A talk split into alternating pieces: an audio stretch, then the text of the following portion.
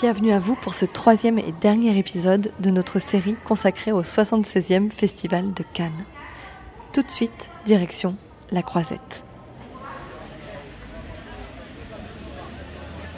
Je quitte la ville de Cannes dans quelques heures, tout comme ma dernière invitée, Anastasia Feuillet, qui accepte de me partager son expérience et son parcours de scénariste dans un café situé juste à côté du Palais des Festivals. Bonjour Anastasia. Je te laisse te, présenter. Euh, oui, tout à fait. Euh, donc moi, c'est Anastasia Feuillet. Euh, je suis scénariste maintenant. et disons que j'ai démarré quand même dans le secteur cinéma audiovisuel il y a plusieurs années, mais j'ai opéré un petit changement, mais un gros changement puisque j'ai vraiment changé de métier au, sein même du milieu il y a 3-4 ans.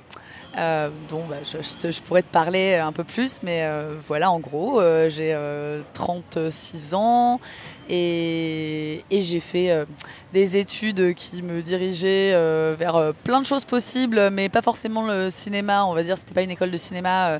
j'ai fait des études de sciences politiques, donc ça permettait d'aller euh, au début, j'ai pensé au journalisme, euh, j'ai fait des stages en Alliance française. Donc voilà, j'ai toujours eu un énorme amour euh, du cinéma, mais je ne savais pas du tout comment y revenir et par quoi passer. Donc ça a été tout un périple.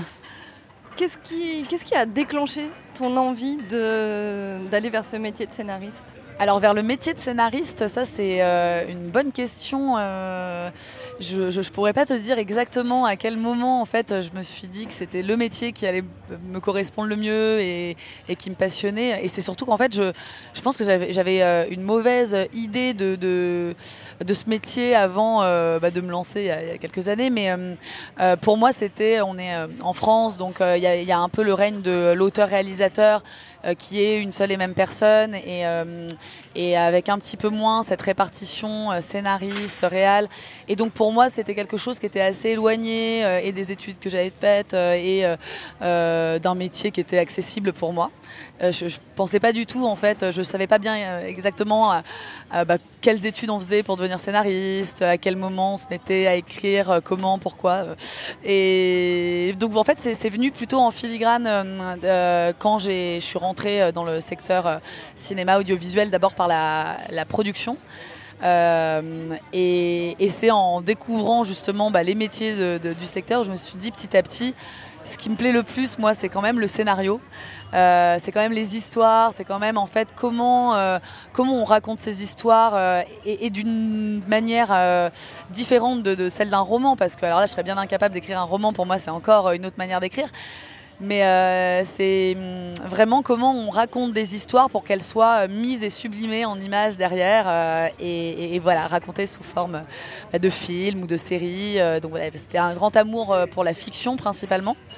Et, je pense qu'ensuite, bah, le le déclencheur sur euh, mon amour du cinéma. Bon, ça, ça remonte, euh, je pense, pour beaucoup de gens qui euh, vont vers ces métiers assez jeunes, parce que c'est dans des premiers films de cinéma qui m'ont marqué il y avait un Tarantino euh, Kill Bill que j'ai vu au cinéma euh, et qui a, mais, qui m'a retourné le cerveau. Et j'étais là, oh mon Dieu, on peut raconter ça, tout ça dans un même film avec euh, un mélange des genres, avec des personnages complètement dingues et, un personnage féminin bien badass. Je pense que là aussi, en termes bah, d'identification, j'avais eu un, gros coup de cœur. Mais c'est venu plus tard ensuite, voilà, pour le métier de scénariste. Et, et ça a été parce que j'ai commencé à faire des lectures de scénarios euh, pour des boîtes. Euh, et lectrice, c'est un, en fait c'est hyper formateur euh, de passer par la lecture de scénarios parce que tu, bah, tu mets vraiment le nez dans des scénarios donc entièrement dialogués et tu vois un peu comment bah voilà ça se structure, comment euh, on caractérise les personnages. En fait, ça te permet vraiment d'avoir le nez dedans et, déguiser un peu ton regard. Et moi, c'est en voyant cet objet un peu spécifique qui était un scénario, euh, c'est là aussi où je me suis dit ah c'est ça que j'aime vraiment. Euh, enfin c'est cette étape-là qui me questionne le plus, c'est comment en fait on développe ses personnages, comment on démarre en fait une histoire. Par quoi tu démarres d'ailleurs dans ce, enfin, quand tu veux raconter une histoire et ensuite te lancer dans l'écriture d'un scénario. Par quoi tu démarres? Est-ce que c'est une scène en particulier? Est-ce que c'est un personnage? Est-ce que c'est une histoire que tu as lue et qui voilà qui t'a inspiré donc euh, là, je me suis dit, c'est vraiment quelque chose qui me passionne et vers lequel j'ai envie d'avenir. Donc en fait, juste avant, j'ai bossé plusieurs années en euh, chargé de production et direction de production en documentaire. Et moi, j'ai bien aimé ces années-là parce que euh, en tant que spectatrice, j'aime beaucoup les documentaires et c'est quelque chose que. Enfin, c'était en plus des documentaires nature, aventure, animalier. Euh, découvertes, donc des choses qui font vraiment voyager et qui te font découvrir des trucs euh, complètement dingues euh, des quatre coins de la planète. Donc avec une vraie ouverture d'esprit et tout. Et c'est, j'ai bossé avec des gens du coup. qui, on va dire, m'intimidaient moins que le milieu du cinéma. Je trouvais qu'en documentaire, il y avait une proximité que tu avais avec les équipes, les réals, qui était assez agréable. Euh, donc pour en fait dans le travail je trouvais ça euh, humainement très chouette et je suis tombée avec des producteurs productrices euh, avec qui ça se passait bien donc j'ai bien aimé ces années là après c'est juste que bah oui voilà moi un peu en termes d'accomplissement en termes de passion bah, c'était moins le métier qui me plaisait qui est un métier un peu plus technique, de, plus financier aussi, de, gestion, de tournage, d'équipe, de budget. Euh, donc tu as pas mal les mains dans le, cambouis et tu une sorte d'interface entre euh, la production euh, et les réals. Et c'est très différent. Et voilà, j'avais au bout d'un moment une petite frustration parce que moi j'avais envie d'être en amont des projets et encore plus en fiction. Donc j'avais toujours gardé ça un petit peu en parallèle, mais je savais pas trop comment y revenir. J'imagine que cette expérience-là, elle t'a. On regarde l'heure parce que tu vas devoir prendre un train. on fait ça sur un petit coin de table. Euh, oui, j'imagine que ça a aussi t'a permis de visualiser aussi toutes les étapes et toutes les, toutes les dimensions d'un film parce que j'imagine que quand on écrit, on écrit aussi dans des contraintes. Alors, bah, bah, ouais, je pense que ça a été euh, quand même globalement euh, une chance de passer finalement par un autre métier avant parce que ça m'a permis, comme tu dis, de, bien visualiser toutes les étapes de production d'un film et de savoir, de, me lancer dans le métier en connaissant un peu euh, la difficulté en fait aussi des premières marches euh, et des premières étapes à passer. Euh, du temps un peu incompressible que ça représente en fait l'écriture quand personne bah, te connaît, quand personne t'a encore lu, quand tu n'as pas encore suffisamment de choses à faire lire.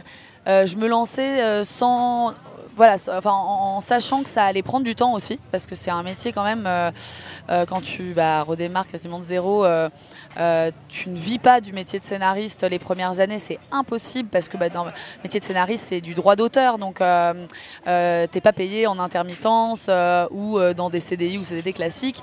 et le droit d'auteur, c'est vraiment sur les années que, finalement ça commence à, où tu as une stabilité. donc les premières années, pas du tout.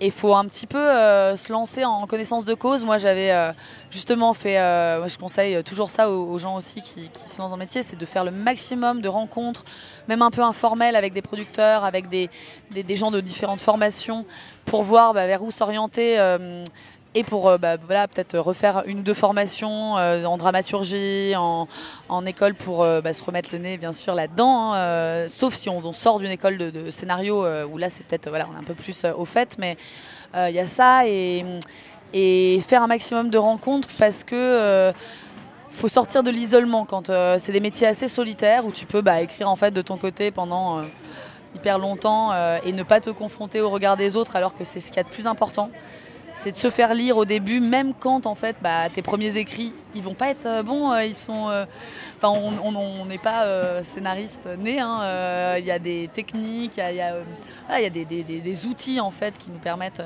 d'appréhender le métier et de s'améliorer. Et les premiers trucs que j'écrivais, moi, c'était bah, comme voilà, c'est jamais les meilleurs. ça demande à, voilà, être lu, relu, réécrit plein de fois. Mais par contre euh, quand euh, bah, justement on a un peu cette démarche-là de se faire lire, de rencontrer les boîtes et qui vont dire bon bah là c'est encore un peu jeune mais euh, retravaille dans ce sens, et ben on, engrange quand même pas mal de, voilà, d'outils d'apprentissage. et moi, c'est un peu comme ça au début que je j'ai appris, que je me suis améliorée, mais j'étais un peu au courant de, voilà, comment ça allait se passer. Et je me lançais pas euh, bah, déjà sans avoir un peu d'argent de côté par mes métiers précédents. Encore euh, bah, voilà, d'autres plans, tu vois, de lecture de scénario, de, de, consultation ensuite. Autour de moi, il y a des scénaristes voilà, qui, font, euh, qui donnent des cours, qui ont un autre métier aussi de technicien, donc intermittent. Donc plein d'options trouvées au début et pas se lancer dans le vide totalement. juste, tu parlais de rencontres. Euh, est-ce que Cannes, c'est aussi l'occasion de venir rencontrer euh, du monde pour toi, j'imagine? À fond, euh, à fond. Bah justement, tu vas sortir de l'isolement un peu de ces métiers. Cannes, c'est toujours un bon endroit.